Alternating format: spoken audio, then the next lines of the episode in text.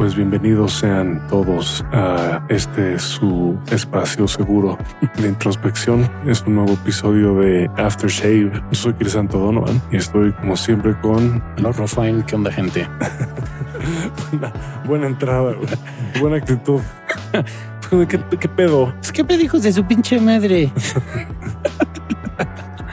Deja modulo mi voz y hola gente, ¿cómo están? Yo soy Lord Rufine. A huevo. Bienvenidos a Aftershave. Y pues hoy vamos a hablar de un tema en el que me considero familiar, definitivamente no experto, pero pues un iniciado, por así decirlo. Soy un iniciado. Yo sí he de comentar que soy un completo ignaro en el tema. O sea, tengo pinceladas por gente como Crisanto y mi sensei, pero nunca me he clavado cabrón. Bueno, el tema es magia, no la magia de de Arizandi. De, de restaurante. Creo que dije, dije de Las Vegas. Al decir Arizandi, creo que solamente mi generación va a saber quién es, güey. No lo de, no lo de Houdini ni de. Eh, eh, sí, eh, me la mamé. ¿Cómo se llama? El mago Frank. David Copperfield. ¿Cómo se llama el de ahorita? David Blaine. Aunque yo creo que David Blaine sí hace algunos trucos de, de cosas reales, güey, ya, ya de yoga y la chingada. Esto es más parecido a Dungeons and Dragons, por así decirlo.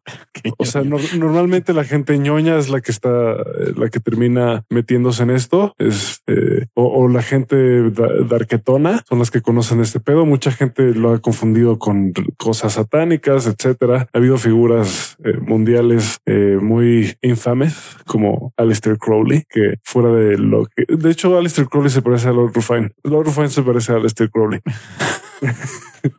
Verga.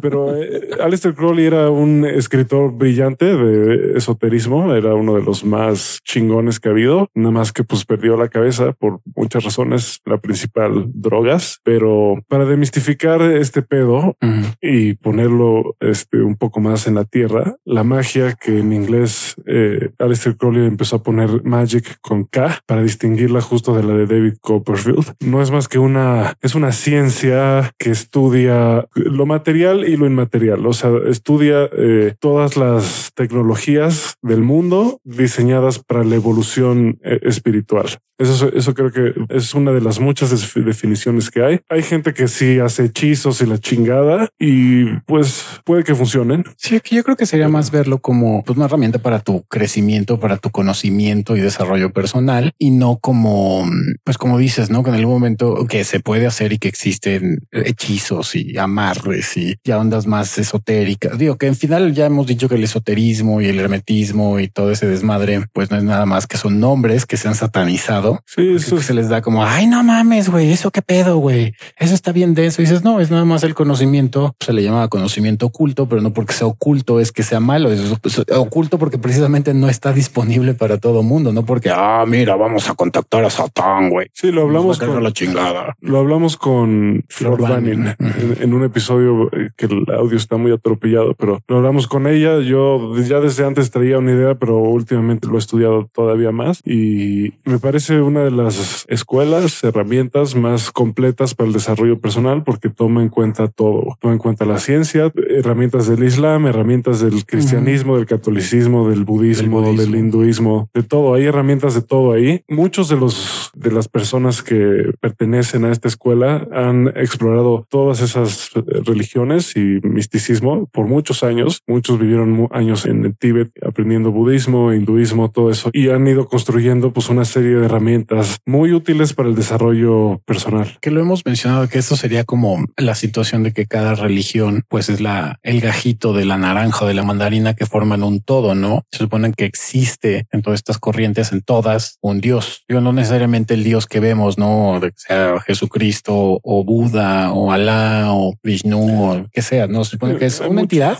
pero hay como una fuente principal de todo y lo que trata muchas veces este tipo de, de conocimiento bajo lo que yo he aprendido es integrar todo lo, pues lo material con lo espiritual y al mismo tiempo no olvidarnos de nuestra esencia como seres humanos y como entes que están pues conectados a esa misma fuente, ¿no? Y está basado en un proceso científico de documentación. O sea, tú agarras una técnica la exploras, anotas tus resultados en una bitácora y vas viendo cómo te va funcionando y es muy estricto en ese aspecto. De hecho, para ponerlos en contexto, la ciencia fue inventada por. Órale, ese güey trae un pinche. No, su pinche super boom o algo así se debe llamar su equipo de sonido. Su super buffer. Canal si escucharon que vibró algo cabrón, fueron los vidrios de la oficina porque acaba de pasar un rapidito y enojadito con su. Sí, me rompió completamente el flow. sí, qué pedo, güey.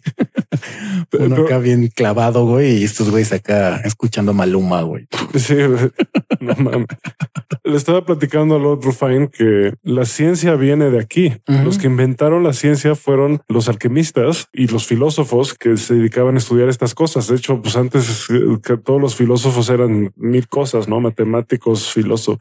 pues ya lo habíamos mencionado. En las universidades se enseñaba este tipo de cosas. Ya después los mandaron a la chingada porque según decían que no había una base científica per se o simplemente no la ciencia no había llegado hasta ese punto como para comprender algunas cosas. Entonces las descartan, los marcan como pseudociencia y los quitan de, del plan de estudios. Pero en las universidades hace 200, 300 años, este tipo de cosas las enseñaban. Además que hubo gente que celó este conocimiento. Dijo, yo quiero que solo un grupo selecto sepa estas cosas porque tienen el potencial de elevar la conciencia de cualquier persona y de empoderarla. Y entonces, pues la iglesia se hubiera vuelto obsoleta. Ya saben que o sería un lugar para como sería como las primeras iglesias que en realidad eran un lugar en donde te reunías a compartir este conocimiento y a compartir estas prácticas. Sí, de ahí creo que habría que cuestionarnos, sobre todo las personas que son completamente escépticas, de por qué en algún momento ciertamente gente que está en logias, no masonería y todo ese tipo de cosas, eh, crean o no, hay mucho conocimiento ahí que precisamente la sociedad y ciertas élites y también la iglesia, la que ustedes quieran, prohibió y hasta la fecha hay personas que no dejan que se comparte ese conocimiento, te tachan de está de la verga, eso no debe ser, eso está mal o no puedes acceder a él porque no tienes la capacidad de. Sí, digo, la iglesia sabe, o sea, no, no, me consta que el Vaticano lo sepa, pero pues yo creo que sí. Al principio los sacerdotes y los científicos eran los mismos. Eh, eso empezó a cambiar a partir de ciertas cosas, pero no vamos a hablar de historia ahorita porque no, digo, yo me sé la historia, pero no soy historiador y no me, no soy competente para hablar de eso. Ahora eh, es muy importante cierto grado de escepticismo también. Muy importante. Sí, lo hemos dicho, porque, no caer en el extremo, ¿no? Sí, porque también ahorita estamos pasando en una etapa en la que todo el mundo es espiritual y la chingada, pero su espiritualidad es lo de lo más superficial y nada más eh, es una herramienta de su ego para competir más y para acumular puntitos como si estuvieran en un juego de Warcraft o algo así. Sí, lo hemos comentado que se ha dado el auge en los últimos años del turismo espiritual. Sí, es como ay, está in, está de moda, está chingón. Pues vamos a clavarnos. Y ahorita creo que es esa época en la que el turismo espiritual está explotando muy cabrón. Es bueno porque va a haber mucha gente que dentro de ese turismo espiritual realmente va a empezar a investigar y va a decir, ok, lo que estaba haciendo antes no está chido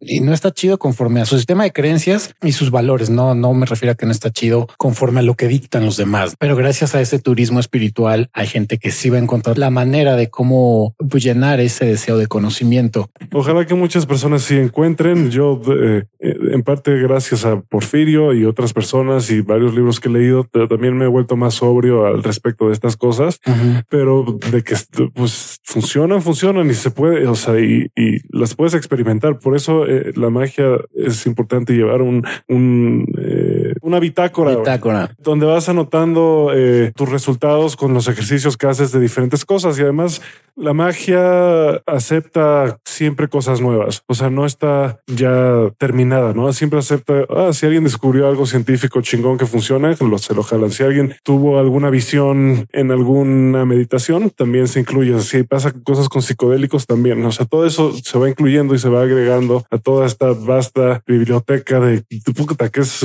súper compleja de estudiar, pero que al final, pues eh, por eso se llama hermético. El chiste es que en este conjunto de cosas cosas sí está contenido, pues los secretos del universo, por así decirlo. No de una manera que puedas decir, pero sí de una manera que puedas inferir, que es algo que dice mi maestro bastante. O sea, que tú en algún momento puedas a través de esto, tal vez no decir una verdad, pero sí experimentarla. Digo, siempre las verdades que decimos siempre son incompletas, ¿no? Pero relativas. Pero hay verdades que sí se pueden experimentar. Sí, que no puedes explicar y lo hemos comentado. Estefanía lo dijo en el episodio de la conciencia que grabamos con ella y con Porfirio Camarena y el hecho de que no haya a veces una forma científica de explicar las cosas no significa que no existan. O sea, ahí están. Y además no solo hay un tipo de fórmula científica, hay varias ciencias y varios tipos de fórmulas científicas. Pero eso explícaselo a un radical, a los que son escépticos que no creen ni en ellos mismos. Yo era escéptico y yo no creía en nada más que la ciencia hace yo creo que unos poco más de 15 años, pero todavía tengo ese lado de, de escéptico a veces que lo que dice Crisanto es real. No siempre hay que tener cierto escepticismo porque eso te ayuda a que te cuestiones este tipo de situaciones, pero no el radical que lo niega todo, el que dice no, no existe nada, güey, ni yo existo, güey. Es más, ya estoy dudando de mi propia existencia. Pero pues una mente flexible es una mente poderosa. Siempre. Es la naturaleza de la mente crecer, no atorarse en, en ideas, va en contra de la naturaleza de la propia mente. Hace poco estaba teniendo un debate con una persona que decía que las creencias son fijas y si tus creencias no son fijas es porque no eres fuerte. no, a la madre. O sea, no, no, al contrario, tú escoges un grupo de creencias, un conjunto de creencias por un tiempo determinado y para un propósito determinado y después cambian y tú las puedes cambiar. O sea, tú puedes decidir dejar de creer en algo ahorita. Siempre lo he mencionado y yo soy fiel creyente de que tener la mente abierta a distintos tipos de ideologías y creencias hace que tu mente se expanda y siga en crecimiento constante. Cuando tú te aferras a una sola ideología, es donde todo se va al carajo, porque entonces te vuelves una persona necia, porque es güey, lo mío es lo que vale, güey. Cuando tu sistema de creencias es inamovible, es cuando te carga la chingada. A mi muy humilde punto de vista, porque a mí la mayoría de las veces me cargó la chingada cuando yo me aferré a mi propio sistema de creencias. Y para esto siempre quiero dejar bien claro que el sistema de creencias, el otro día una vieja me preguntó, es que ¿por qué estás hablando de religión? Que la chingo, ¿por qué religión? Es que sistema de creencias y luego, luego se fue con la, la, idea de que el sistema de creencias era nada más de religión. Sí, que también eso puede cambiar. ¿eh?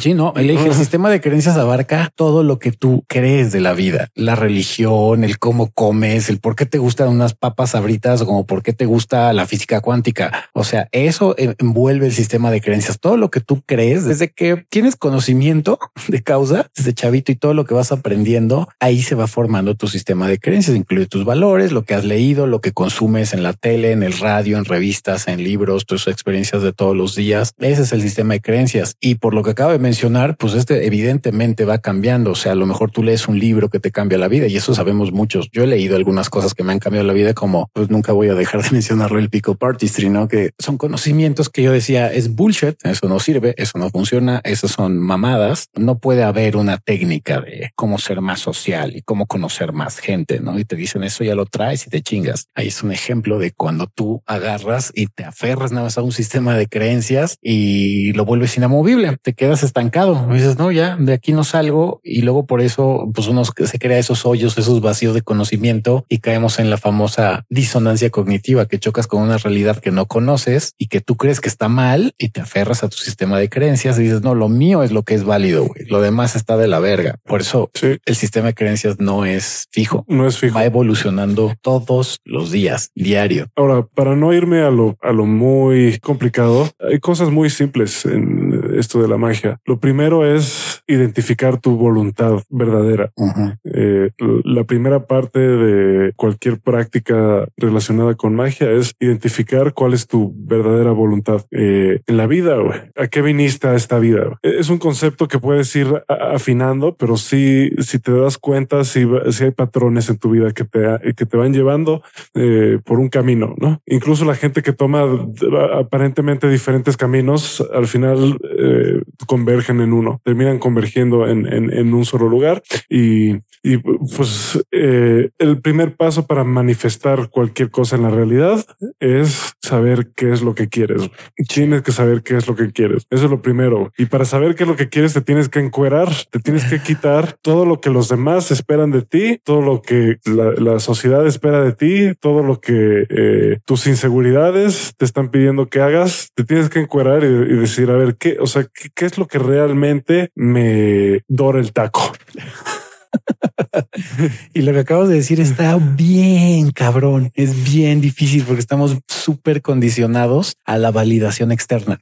Es que tengo que cumplir ciertas metas porque si no, no voy hacia el camino correcto del éxito, dependiendo de cómo visualizan el éxito. La mayoría lo visualiza en un contexto de un imaginario social, no de la clásica de camioneta, perros y chamacos. Ya soy exitoso, pero sí quitarte esas ideologías, esas ideas, esos pensamientos, ese sistema de creencias creo que es muy básico, ¿no? Porque es el que te venden desde chiquito, pero desaprender sobre todo eso y luego tú encuerarte, como dices, quitarte todo y... No sé quién soy, a ver. ¿Qué quiero? ¿Quién soy? ¿Qué me gusta? ¿Qué busco? Sí. Pues las preguntas que siempre decimos que en Aftershave son básicas, ¿no? Cuestionas de todo, pero sobre todo tú qué chingados quieres, qué te gusta, qué te llama, qué te nace, cuál es tu drive o, cuál es tu motivación, hacia qué. Y para eso hay, hay un libro que es muy popular, que la gente no reconoce como un libro de ocultismo, pero sí tiene muchos principios muy de ocultismo y es. No me digas, yo sé cuál es. es piensa y llegas a ser rico. Ah, ok. ¿Cuál pensabas tú? No, me la iba a mamar más. ¿Cuál? Justo lo vi hoy. Me dijo Estefanía, güey, ¿por qué no lo lees? Que no me va a dar tiempo de leerlo hoy en dos horas. Es el Kibalión. Ah, el Kibalión. Bueno, el Kibalión es la base del sí, hermetismo, ¿no? Pero hay, hay, hay, un libro más popular, un poco más digerible, porque el, el es para, bueno, es accesible, no es difícil de. Es, es muy chiquito, es bastante delgadito. O sea, te lo, pueden leer en un día, yo creo. Pero sí, si no tienes cierto conocimiento o te gusta esta onda de cambiar tus ideas, vas a decir son mamadas. Te lo hubieras echado. Es, es, muy, eh, sí, me dijo Estefanía, bueno. chingatelo. Es realmente es bueno. Sí, o sea, ahí está, ahí, ahí está resumido todo lo que de lo que voy a platicar hoy eh, en general. Pero bueno, este en, Think and Grow Rich, piensa y llega a ser rico. Eh, lo primero que hay que identificar es qué es lo que quieres y lo segundo, ya que lo identificaste, es enfocarse. Y con enfocarse no me refiero a trabajar como pendejo, aunque puede ser, no?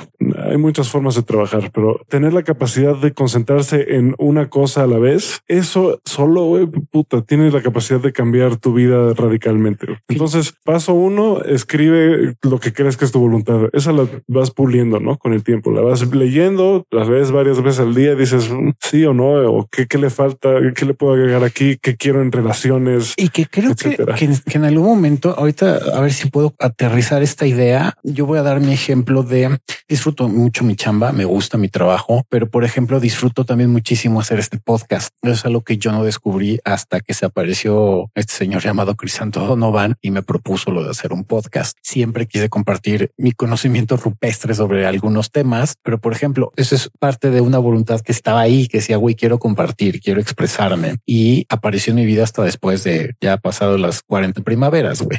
No, no mames. Pasa, no hay gente que sabe que desde el principio hay gente que piensa que sabe. O sea, yo he pensado que mi voluntad es una, pero en realidad era otra. Era otra. Todavía estoy definiendo exactamente qué va a hacer y, lo voy puliendo. Y, pero entre más pulido está eso, en serio, el, universo empieza a conspirar a tu favor y te empieza a dar todo lo que necesitas para conseguirlo. Todo lo que necesitas para conseguirlo. Lo que sí puedo comprobar es opinión personal y es vivencia y es experiencia personal. Cuando tú medio pules ya esa idea o más o menos tienes ya eh, una brújula que te va indicando hacia dónde dónde va lo que te gusta y cuál es tu voluntad y no te aferras, dejas que fluya lo que dice Crisanto, ¿no? Y esa clásica frase del universo conspira, sí es muy mamadora, pero es real. En cuanto te desprendes, ahorita me ha pasado estos últimos días que he tenido altibajos con respecto a mi trabajo, pero mm, justo cuando más apretado estoy y siempre me pasa lo mismo, mi armonía con el universo la vuelvo disruptiva, empiezo a dudar a veces de este conocimiento y en el momento que digo ya la chingada, güey, deja de estarte volando la cabeza y estar cuestionando cosas que no tendrías por qué cuestionar porque ahí están y porque lo has comprobado en mil veces. Justo sueltas, dejas que fluya el asunto y cae. O sea, pareciera que eso es parte de, cómo funciona. cuando te desafanas, cuando fluyes. El otro día platicaba con Estefanía de eso, cómo llegar a ese punto de fluir de manera natural 24 7. Es que porque es pues, bien difícil, güey. Es bien difícil. Es que si lo piensas, si, te tensas, o sea, esto hasta lo puedes ver en la física. Te digo, las cosas más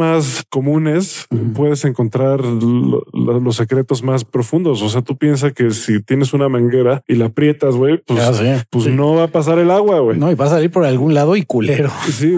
Entonces, y si la sueltas, pues fluye el agua. O sea, este, y, así con muchas cosas. Entonces, cuando tú estás pensando demasiado en el resultado, que eso es una de las cosas, uno de los principios de la magia más importantes, es algo que le llaman lost for result, el deseo por el resultado, empuja el resultado, lo aplaza, güey. Porque por alguna razón, cuando quieres algo demasiado, tu mensaje al universo es no lo tengo. Y el karma que estás generando es no tenerlo. La inercia que estás generando es de no tenerlo. Estás generando el scarcity mindset, todas esas ideas de eh, no tengo, es que está bien difícil, es que cuesta mucho trabajo, es que el otro sí puede y yo no, eh, no hay recursos, no hay forma, no hay manera, eh, hasta los más comunes que creemos que son buenos, no de en México y en Latinoamérica es mucho la cultura de yo me chingo al otro. Eso es un scarcity mindset, creer que el universo solo tiene una rebanada de pastel y esa se la va a dar a alguien más, sino a ti, no? Cuando el pastel es pinches infinito, güey. Y luego está una ley que es mecánica, que es la ley de la inercia, güey. Entonces la inercia que tú estás generando, pues eso es lo que va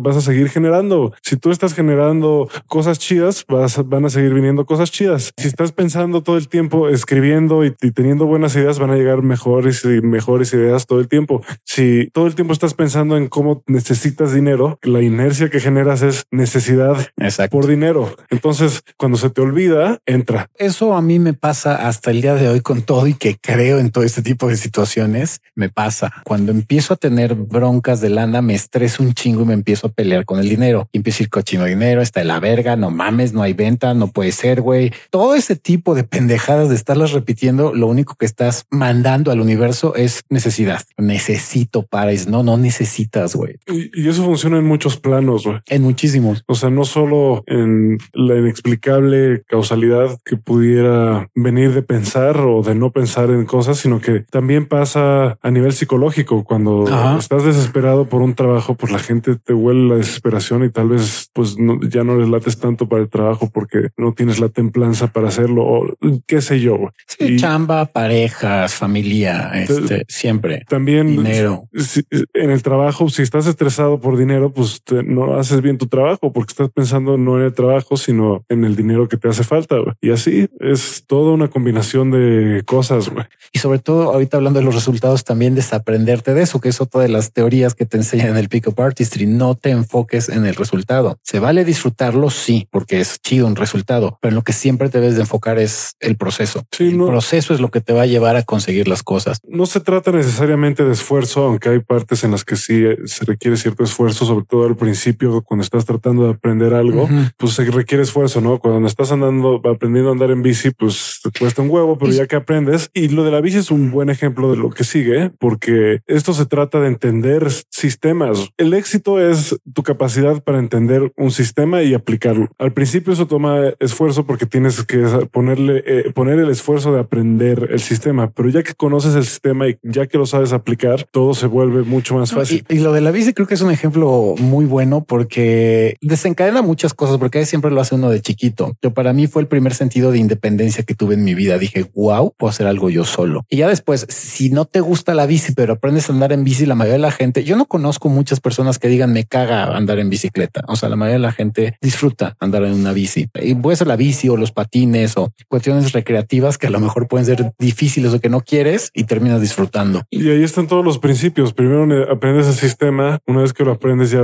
te sale fácil y puedes agarrar inercia y con inercia pues todo se acelera. Sí, sí, sí. Entonces, eh, otra cosa importante que me gusta de este sistema y viene de una escuela que se llama Telema. Ah, de, si no me equivoco, la empezó Alistair Crowley justamente y el telema es el cumplimiento de la voluntad, por así decirlo, y la autonomía. La mayoría de los magos de este tipo creen en la autonomía y prácticamente en la anarquía, porque ellos creen que si todo mundo supiera estos sistemas, no necesitarías decirle nada a nadie, todo funcionaría en armonía porque todo mundo tendría un nivel de conciencia en el que no necesitas ponerle reglas y no necesitas ponerle... Esto lo estoy hilando con el capítulo que hablamos sobre la sociedad cazadora recolectora, como pues todo el mundo estaba de acuerdo. No había pleitos como tal, no había madrazos, ni discusiones, ni celos, ni teorías conspirativas, nada, nada. Era fluían. Sí, que curiosamente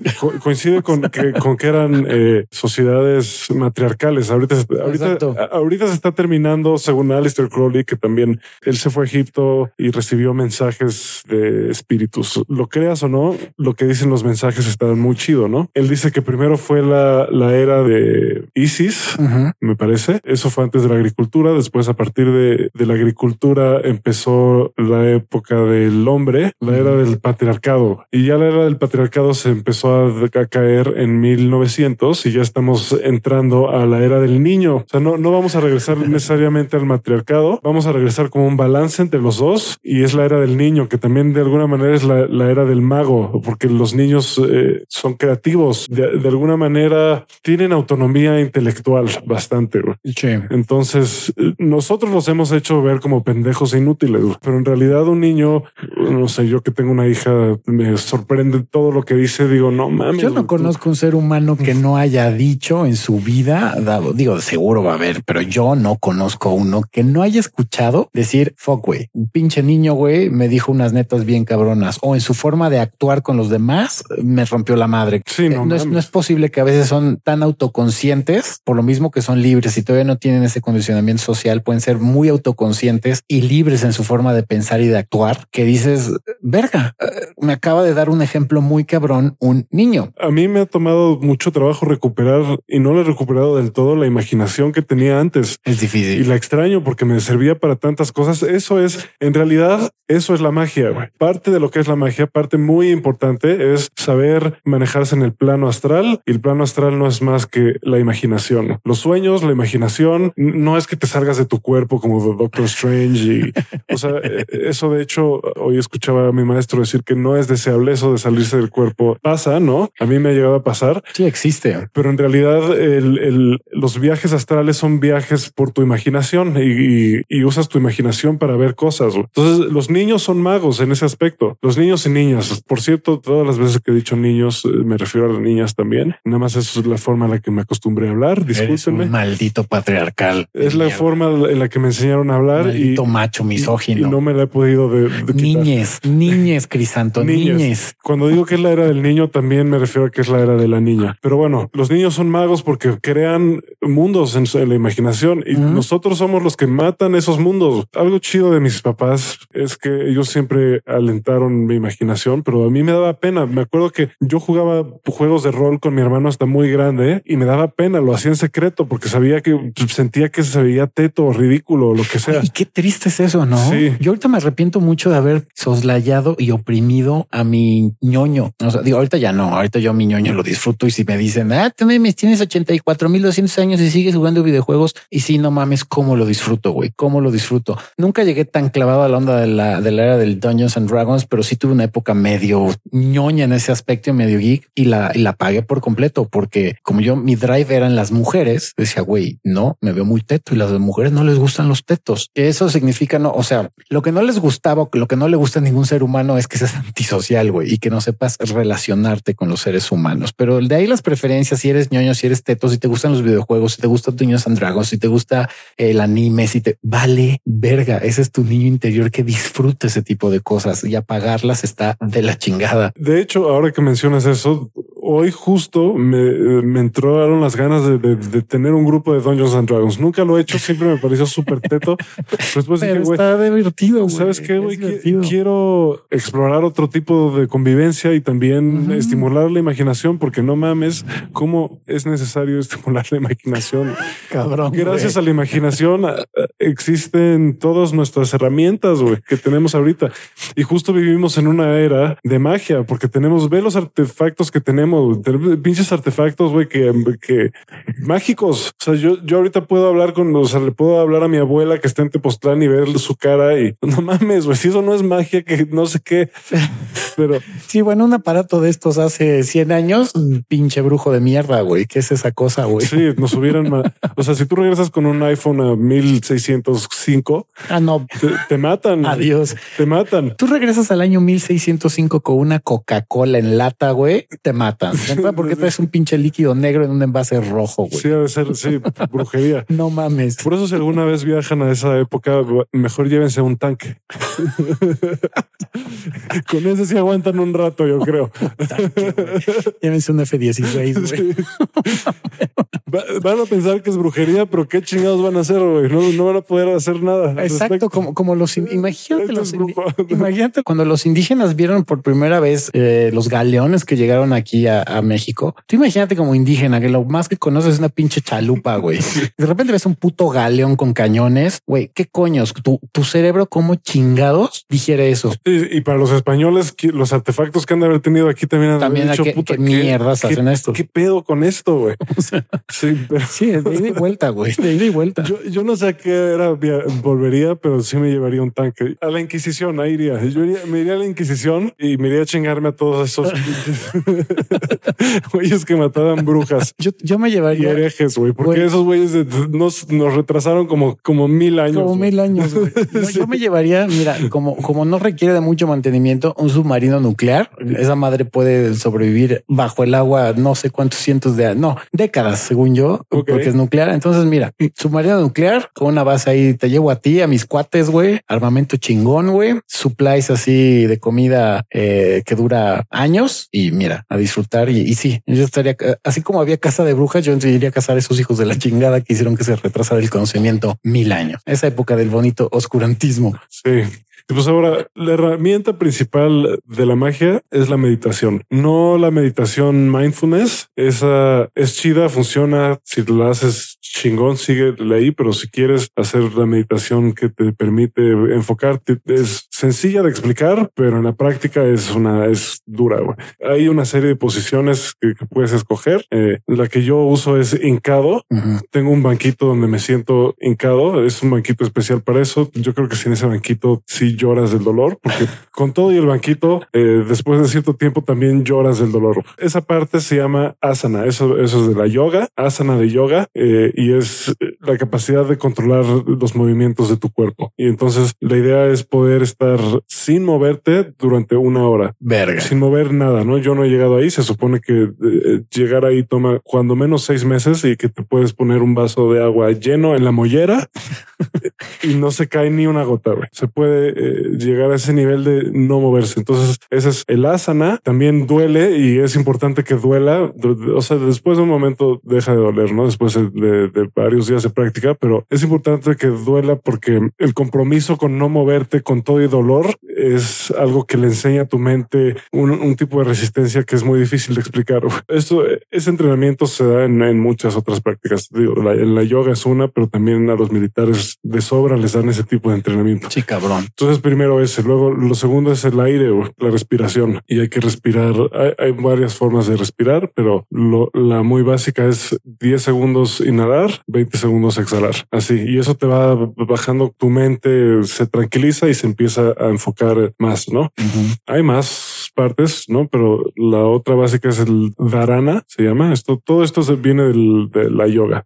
Dharana es concentrarse en un solo punto sin eh, distracción. Híjole, para la mayoría. Y la idea, y la idea es concentrarse en el punto que está entre las cejas. Ese es el punto. Algunos dicen eh, que ahí es el tercer ojo. Tercer ojo, Lo creas o no, si te puedes enfocar ahí y mantienes el foco ahí durante 30 minutos y vas a ver cómo cambia tu cerebro. Así de plano crecen neuro, o sea, está demostrado que crecen conexiones neuronales, te crece el tamaño de tu cerebro, etcétera. Mejoras tu sinapsis. Ya si lo quieren ver por un asunto de salud, mejora tu sinapsis y ayuda en algún momento. No está comprobado, pero mucha gente en los experimentos que ha hecho previene hasta cierto punto el Alzheimer también. Es muy, es, muy probable que, prevenga el Alzheimer por, por, Casi siempre. Efectos que tiene. Sí, lo que dicen que la, mayoría de las personas, digo, desviándome un poquito del tema, pero la mayoría de las personas que pudieron retardar el Alzheimer a los que les llegó a dar era gente que tenía que constantemente estaba pensando, o sea, que hacía meditación o que tenía su cerebro en constante actividad, resolviendo problemas, este, leyendo. O sea, la cosa es que no, no te quedes eh, en la pendeja, ¿no? O sea, tener actividad cerebral ayuda a que tus neuronitas pues creen sinapsis, ¿no? Y hagan eh, nuevas conexiones. Sí, este, y ya después las siguientes fases eh, ya son consecuencia de hacer esto durante cierto tiempo y, te empiezas a sentir que te fusionas con el mundo y que tu cuerpo se disuelve, cosas así empiezan a, pasar, ¿no? A mí todavía no me ha pasado eso, pero se supone que sudas mucho, este, se limpia tu cuerpo por la respiración, se empieza a limpiar tu cuerpo de muchas toxinas. Lo de la fusión, eso sí yo lo quiero mencionar con mi sensei, tiene ahorita eh, unos aparatos ahí en su, en su laboratorio, que es su casa. Creo que tú ya fuiste, ¿no? Ya lo experimentaste. Tiene un aparato para hacer campo escalar. Eh, yo lo probé. Fue la única forma en la que yo pude por primera vez en la vida. Claro, la experiencia es súper personal, pero fue la primera vez en mi vida que sentí cómo te fusionas con el todo. Eso está muy cabrón. Son experiencias muy personales, pero que existen. Y eso ya no fue a través de la meditación. Si, no lo quieren ver por, por el lado hippie come flores, no fue por meditación no fue con honguitos, no fue, no, fue con aparatos que se utilizan en la medicina y que te pueden generar a través de vibraciones ese tipo de experiencias. Lo chido de la meditación es que es totalmente gratis. Y claro, toma Y, puedes ya, este, cuando tú decidas sentir eso, que, que lo que es eso es la disolución del ego, ¿no? Claro. Sí, sí, sí. Y, estar en estados de disolución del ego eh, te da una perspectiva muy amplia de las cosas. Destruir tu ego por un rato, no destruirlo, pero callar el ego por un rato es cuando realmente experimentas la verdad. Algunas personas lo lo consiguen con psicodélicos. Hay riesgos con los psicodélicos. El riesgo de los psicodélicos y por lo que es más, mucho más segura la meditación es que la meditación nunca se te va a ir el pedo en la meditación. Tú controlas. Tú lo estás provocando con tus herramientas, con tu respiración, etcétera.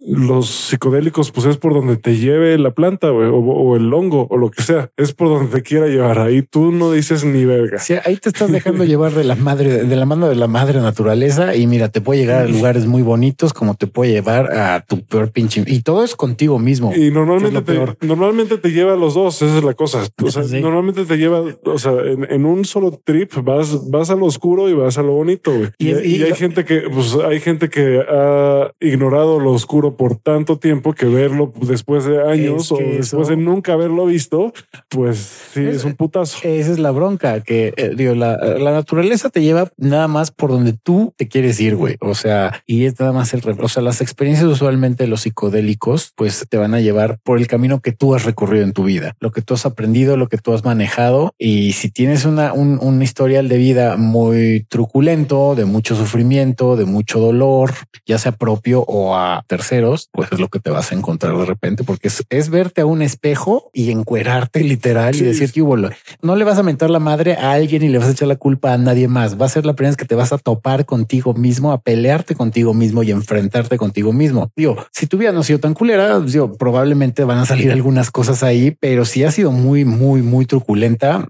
pues te vas a enfrentar a situaciones bien densas. Te va a tocar, yo creo que la parte bonita también, pero si es la bronca el psicodélico que te va a llevar a los dos. Y si tienes un lado muy oscuro, te vas a enfrentar a cosas que te van a sacar lágrimas de sangre. Güey. Y la magia también te lleva a los dos, pero, pero es más controlado, pero paso a pasito, o sea, más lento, más. Sí, el psicodélico es el putazo ahí directo. O sea, y el problema ya lo hemos dicho con los psicodélicos es que alguna gente lo usa como atajos y el pedo de tomar atajos eh, en todo es que cuesta. O sea, si tú tiene un costo, si tú te quieres meter a los juegos de Six Flags y va a hacer cola, pues tienes que pagar más, ¿verdad?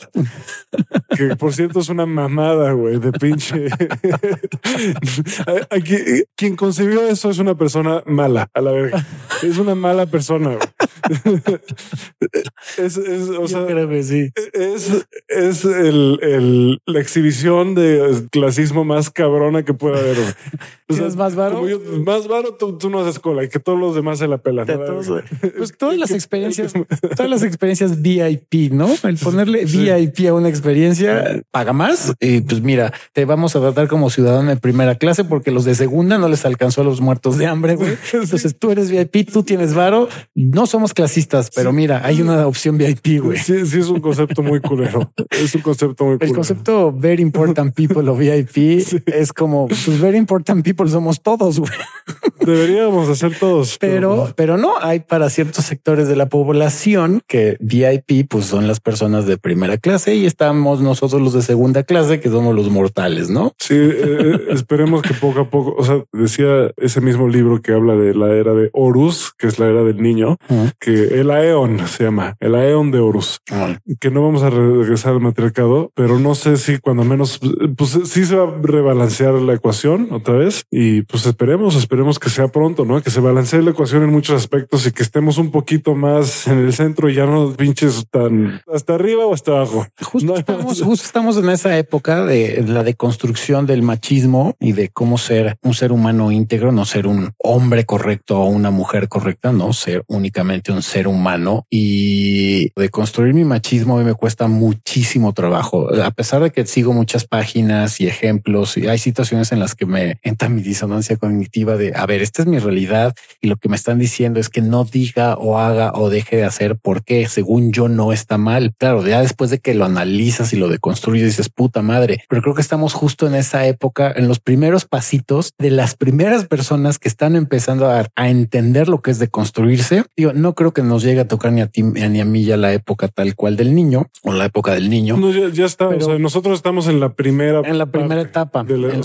sí, que es, porque yo veo muchos ejemplos, ¿no? Eso me gusta mucho del ser humano. Yo siempre estoy en cuenta de que estamos bien, digo, a favor de que estamos bien rotos y siempre me ando quejando que el ser humano está rotito, pero de las cosas súper positivas que me devuelven el gusto por el ser humano de decir, güey, sí somos una especie bien chingona, eh, es esa, que tiene esa capacidad de poderse cuestionar y decir, quiero ser mejor persona, no quiero ofender gente, no quiero mamármela, no quiero pasarme de cuerda, no quiero que desaparezca la idea del bien, quiero que haya equidad. El que te lo cuestione simplemente ya es un paso y el que empieza a tomar acción es otro paso y creo que estamos entrando exactamente a los inicios de esa época, ¿no? Sí, dice una amiga alemana que en Berlín eh, ese concepto de VIP eh, vale verga, o sea, la gente, le importa. todo el mundo echa desmadre con todo el mundo y es más, es mal visto que una fiesta tenga eso. Es, es, vista como una fiesta de mal gusto. Güey. Uy, díselo, aquí a la elite mexicana. O sea, yo creo que si, yo creo que si tú llegas a Berlín y se te ocurre pedir una champaña con, con pinches fuegos artificiales y la chingada, te corren, güey. Digo, para empezar, no la vas a poder, o sea, no, no vas a, poder, pero no va a haber, más bien, no va a haber en los lugares. Y si encuentras un lugar en donde, en donde hay ese concepto, va a ser el más chaca de todos. Va a ser el peor, güey. Va a ser, Seguramente vas a encontrar puro mexicano ahí, güey. Te vas a ligar a pura buchona, güey. Probablemente bastantes. No, no voy a decir nada por por no entrar en eh, prejuicios, pero no solo mexicanos, sino hay, hay, mucha banda, no solo de, otras culturas que también no, yo sé, yo sé. Ese pedo les fascina. A mí que me ha tocado viajar. Es muy cabrón. Yo lo mencioné cuando estuve en Alemania, en Berlín. Subirte al metro y ver mujeres espectacularmente guapas y vestidas de no pinches mames y que nadie voltea a verlas porque cada quien está en su pinche pedo y nadie las está calificando. Yo que se supone que creo que soy un güey que está deconstruyéndose. Ya de por sí yo nunca era un güey que volteara a ver mujeres porque están guapas, ¿no? Digo, si de repente a lo mejor si viene caminando de frente, pues es imposible que no la veas y digas, órale, está guapa, ¿no? Pero nunca llegué al punto de lanzar piropos, chiflarles, nunca.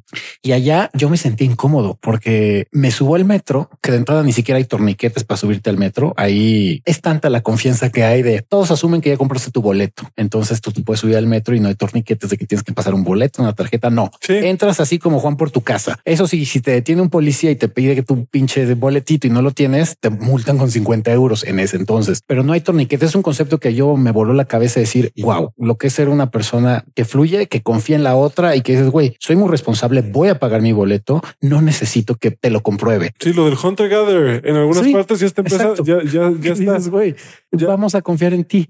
lo que pasa es que en México todavía se ve. No, no, bueno. no sé si en el horizonte. yo me sentí mal porque de repente había como cuatro o cinco mujeres en mi vagón. No mames lo irreal. Aparte, yo es un gusto personal. A mí me gustan las güeras de ojo claro. Este, eh, ay, no voy a pinche racista y la chingada. No, digo, también me gustan las morenas, pero tengo, son preferencias. Sí, me gustan todas, pero las que más me gustan. preferencia. en fin, eh, es como si me dijeras que me gusta más la coca o la Pepsi, pues la coca. Eh, Hay gente que te lo podría hacer de pedo por ese comentario. Esa gente ah. necesita de construirse también. Ah, bueno, de hecho hay algo más que me gusta que la coca y es la Inca Cola, que es de Perú.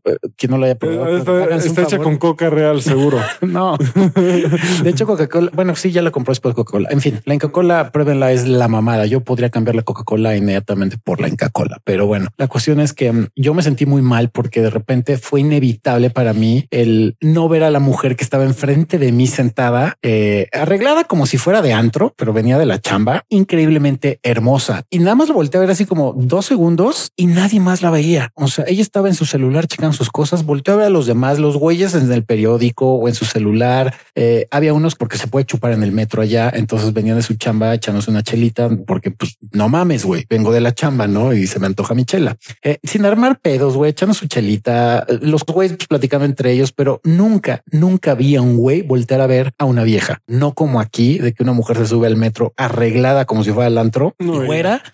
no mames, no. mames, no mames lo que pasaría aquí. Sí, por, favor, por, favor, ya no mames, México.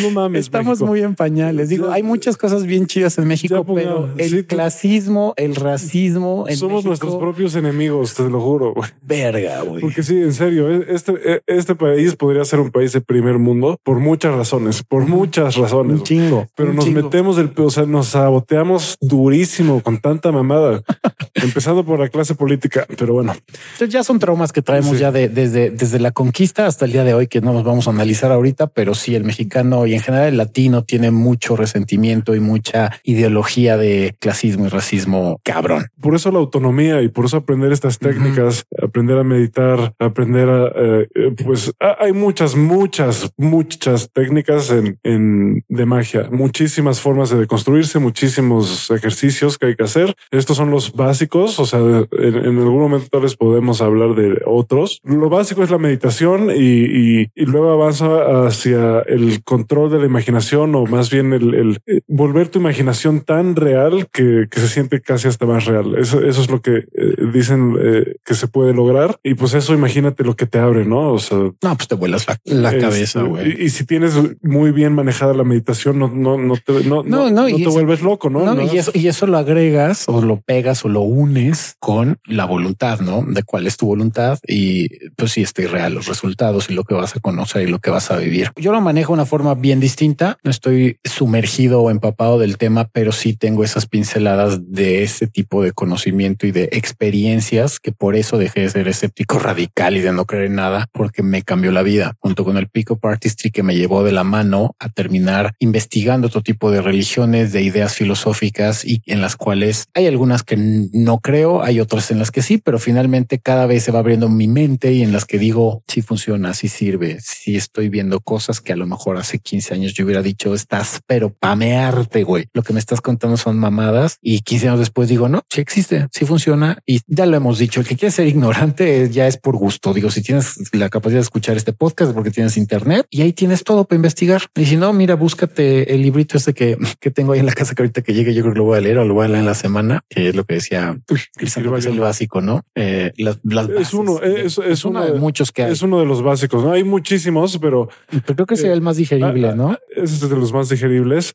Hay muchos. La verdad es que la mayoría son un refrito de uno que se llama The Golden Dawn. The Golden Dawn. Que, que que recopiló Israel Regardí y también un refrito de lo que hizo Alistair Crowley. También que su libro eh, está difícil ya de encontrar. Yo, que por suerte lo compré, seguramente ya subió de valor y de por sí me costó una lana, pero es un libro azul. El libro azul de Alistair Crowley se llama y, el libro 4, Liber 4, pero no hay mucho traducido en español, tristemente. Este, si no, ese de Equivalion, chequenlo. Los principios que están en el Equivalion son innegables. Esa es la cosa. Hay frases, hay cosas que no puedes, que es imposible negar. No puedes, no lo puedes negar, no puedes, no puedes argumentar en contra. No hay y, por eso es la base del hermetismo, no?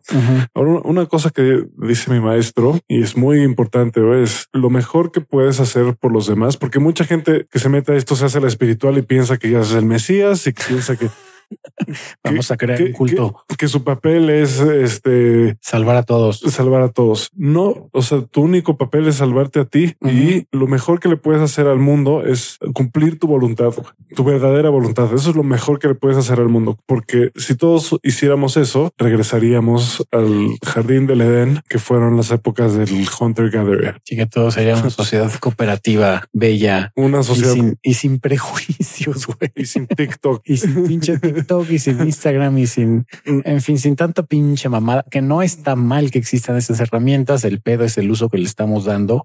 Sin tóxicos, y cuánto por si no han escuchado. y cuánto pinche daño nos está haciendo. Y pues hay mucho que rascarle este tema. Probablemente estaría bueno hacer un episodio más con Porfirio, que también le sabe bastante a, esto. Y tal vez uno con Isidro y etcétera. Así ir, irle sacando a esto. Vamos a, seguirle mezclando, pero pues ahí les iremos pues, pasando más información de, de todas estas herramientas para actualizarse. Actualizar, para que se les actualice el software. Sí, exacto. Que pinche Windows que traemos, varios es como del 3.1, güey. No, hay, gente que no tiene ni Windows. Andan en MS2, güey. Sí, hay gente que es una calculadora, la verga. hay gente que es, un abaco, güey. No mames. no mames. Ya, no, ya no usan calculadoras y ya no, pues, cuando menos una Windows 92, güey. No, no, no, existe ni siquiera el 92. Windows 95 fue el más nuevo. Fue el 3.1 y luego el 95. Ah, ok. Yo sí le jugué al Windows 95. ¿Qué juegos tenía? Tenía el Age of Empires. No mames, 95 no tenía Age of Empires. Lo que quieras, güey. ¿En serio? Ya tenía el Age of Empires 95. No, no, no. no. no. Bueno, no. Dame oro. Pinches ñoñazos, güey. Dame piedra. Estaría de huevos que, que esa funcionara y que si me dieran, dieran oro, güey. Dame oro. Mi abuelita lo hace mejor. ¿Te acuerdas de ese también? Sí, no mames. Qué pinche juegazo, güey. Tenía truquitos y podías manifestar un coche, güey, que lanzaba piedras. Podías sacar un batimóvil. Era un batimóvil. ¿Te, acuerdas de ese coche azul que lanzaba piedras y le partía la madre a todo? Y llegaba ah, no. Yo el que me acuerdo, el que ah. sacaba eran los cheat codes en el que podía sacar el batimóvil. Salía un, podía sacar un batimóvil. Ah, no mames, a mí no me tocó el batimóvil. No mames, no, pues lo traen todas las versiones de, de Age of Empires, pero puedes sacar el batimóvil. ¿En serio? Y es, un, y es el batimóvil de la película de donde sale Batman con Michael Keaton. No, no y mames. Este, donde es del pingüino y de esa serie de, de Batman y este, y es ese batimóvil el que yo, yo llegué hasta Age of Mythology y ya después ya no sé ni cómo, no sé ni dónde jugarlos, güey, porque me mamaban, me mamaban esos juegos, eran la puta hostia. Te, te, los voy a buscar y te los voy a pasar. Yo por ahí tengo, tengo uno, pero es muy viejito y ya no corre en Windows 10. Entonces, eh, pero hay versiones actualizadas para que corran en Windows 10. Entonces, pero en tu tele, en, el teléfono ya no hay, no hay unos en, en la Play Store o bueno, en el Apple Store debe de haber también. El pez que son ya pay to win. Entonces, las microtransacciones. O sea, te, te, turbo cogen con el. Como siempre, pues todos los juegos ya de, de, celular son por medio de microtransacciones. De aquí ah, quieres tener más oro y darle la madre de tu enemigo, pues mira, suéltanos 100 mil varos, güey, y te damos así el Orator 3000, güey, que te genera oro pendejo, güey. Qué hueva, güey, porque sí, sí, extraño el Age of Empires. También había uno que era, bueno, no, no ya luego hablamos de esas ñoñas. Videojuegos de nuestra época ñoña. En fin, este, algo más que quieras agregar, mi querido Crisanto Donovan. No, sí, eh, nada más que si alguien quiere unirse a mi grupo de, de Dungeons and Dragons, pues me pueden buscar por Instagram en arroba podcast y pues sí, y ya, o podemos inventar uno que tenga más, este, más sexo. Yo, como siempre, pues les deseo lo mejor y lo más bello de esta vida. Chequense el Equivalion o el Equivalion. Es un libro muy básico sobre el hermetismo y este tipo de cosas que hablamos. Bastante digerible, creo. Otro que les recomiendo bastante es la iniciación al hermetismo de Franz Bardon. Ah, también. Ese creo que está un poquito más denso, ¿no? Está un poquito más difícil, pero está muy, está muy completo. Es uno de esos libros que con que domines ese libro ya, ya, ya, ya, avanzaste como, como 10, 10 niveles. Y si son muy escépticos, pues no se vayan a crear cortocircuito cuando lo lean y este o no se hagan daño leyendo ese tipo de cosas que les puede volar la tapa. Y pues bueno, abran su conciencia, su mente y nos estamos escuchando la siguiente semana. No dejen de buscarnos en redes sociales como Aftershave Podcast. Y pues as usual, yo les mando mucho beso, abrazo y apapacho en el ojo de rap. Y Crisanto también, como siempre, besos en el mofle de carne. Exactamente. Cuídense, pórtense. Abur.